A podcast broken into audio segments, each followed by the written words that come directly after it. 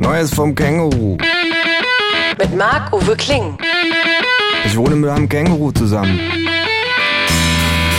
Das Känguru steht total auf Nirvana, ist ein Schnorrer vor dem Herrn und war früher beim Vietcong. Aber das nur nebenbei. Zur Sache. Das Känguru schlurft schlotternd ins Wohnzimmer, Seit der Pinguin gegenüber eingezogen ist, ist es immer so kalt im Hausflur. schimpft es und schlägt auf seinen Boxsack ein. Hast du gesehen, was der für riesige Klimaanlagen in seine Wohnung hat einbauen lassen? So groß wie in einem Flughafen. Sagt das Känguru. Der kühlt seine Räume bestimmt auf 0 Grad runter. Scheiß Gentrifizierer. Letztens hatte ich den Gedanken, dass jeder, der das Wort Gentrifizierung kennt, Teil derselben ist. Sage ich. Irgendetwas ist verdammt fischig an diesem falschen Vogel. Sagt das Känguru. Wenn wir wegen dem eine höhere Heizkostenabrechnung bekommen, gehe ich aber rüber und werde ihm was erzählen. Ja? Frage ich. Was wirst du ihm denn erzählen? Ein Witz? Eine gute Nachtgeschichte? Ein Schwank aus deinem Leben? Vielleicht etwas aus deiner Zeit beim Vietcong? Huch! Ruft das Känguru und springt zur Seite. Was soll das? Na, fast wäre ich von deiner schlechten Laune überfahren worden. Die ist hart erarbeitet. Sag ich. Ah ja? Fragt das Känguru und legt sich in seine Hängematte.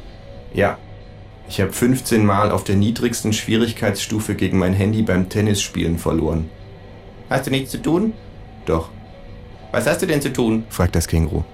Ich muss an meinem künstlerischen Durchbruch arbeiten. Du willst reich und berühmt werden? Das wäre alternativ auch okay. Nach einer Weile höre ich das Känguru leise in der Hängematte schnarchen. Eine halbe Stunde später, Punkt 18 Uhr, knallt gegenüber die Tür.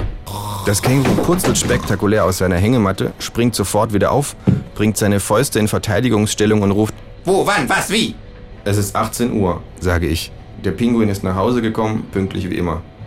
Das Känguru inspiziert panisch seine Pfoten, Ich hatte gerade einen Albtraum, in dem uns der Pinguin verfolgt hat. sagt es, Egal wohin wir gehüpft sind, du, du warst auch ein Känguru, immer watschelte er uns hinterher.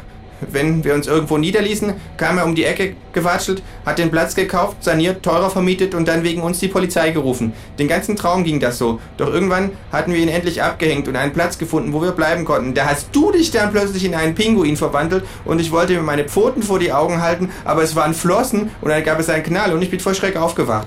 das Känguru macht eine Pause, Es war, war wie mit dem Hasen und dem Igel. sagt es verstört. Nur anders. Sage ich, Ja, ganz anders eigentlich. Ich glaube übrigens, dass das halb so wild ist mit der Gentrifizierung. sage ich, Kreuzberg ist immer noch derselbe alte Arbeiterkiez. Ja, ja. sagt das Känguru. Und Sido hat nichts von seiner Street Credibility verloren. Ich gehe gleich nochmal runter und hole mir einen Vanilla Chai Latte mit fettarmer Sojamilch. Sage ich, Willst du auch einen? Ja, aber mit bunten Streuseln bitte. It's Fritz.